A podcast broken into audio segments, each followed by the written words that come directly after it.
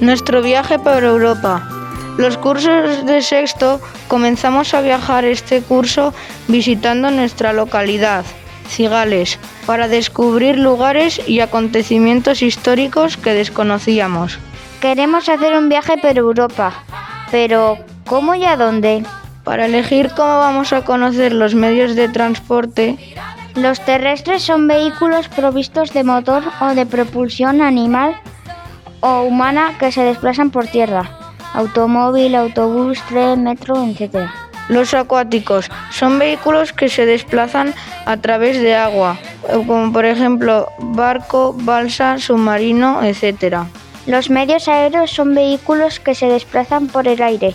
Son muy rápidos, avión, avioneta, globo, planeador, etc. Yo creo que debemos elegir el tren porque nos permite viajar de forma colectiva, cómodamente, con calidad y buen precio. Me parece muy adecuado por ser además ecológico. Vamos a conocer cómo ha evolucionado el tren en el transcurso de los años. El diolkos fue el primer antecedente del ferrocarril griego en el siglo VI antes de Cristo. Los vagones circulaban con propulsión animal por el hueco que dejaban las losas de piedra. Posteriormente, los raíles fueron de madera y luego de acero.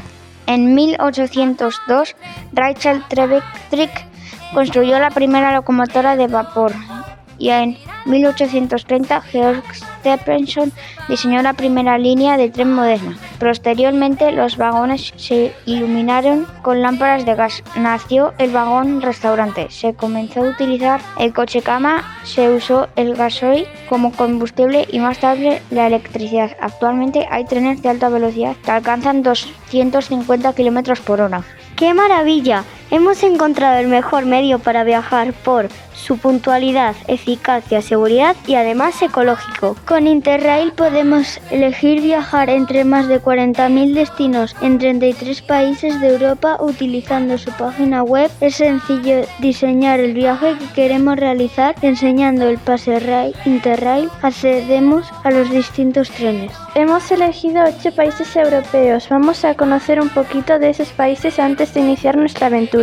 El idioma oficial de Francia es el francés y su capital, París. Es famosa por sus firmas de alta costura, los museos de arte clásico como el Louvre y los monumentos como la Torre Eiffel. Los platos típicos son el pollo a la vasca y los caracoles. También podemos degustar exquisitos quesos. Monumentos que podemos visitar: el Palacio de Versalles, la Catedral de Notre Dame de París, Puente de Milán y el Puente de Avigón. Bélgica, su capital es Bruselas.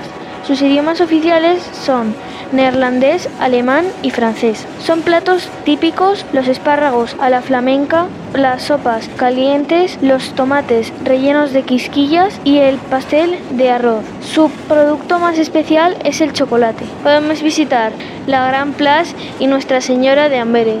Alemania. El idioma oficial de Alemania es el alemán. Su capital, Berlín, es un centro artístico y de vida nocturna que alberga la puerta de Brandeburgo. La comida típica de Alemania consiste en un plato de carne, cerdo, ternera o aves, patatas, salsa con verduras o ensalada. Destacan también las salchichas de Mul, el pan, los productos lácteos y el helado y los helados. Monumentos que podemos visitar. El Muro de Berlín, la Torre del Holocausto y el Jardín del Exilio. Polonia. La capital de Polonia es Varsovia y su idioma oficial es el polaco. El bigos es su plato nacional. Está hecho con col fermentada, ciruelas, salchichas, setas y especias. En gastronomía destacan también las sopas de tomate y remolacha, el plato asado con manzanas y los crepes. Podemos visitar el pabellón del centenario, Mina de Plata, la iglesia La Paz y el antiguo campo de concentración nazi en Auschwitz. La capital de la República Checa es Praga y su idioma es el checo. Son famosos sus castillos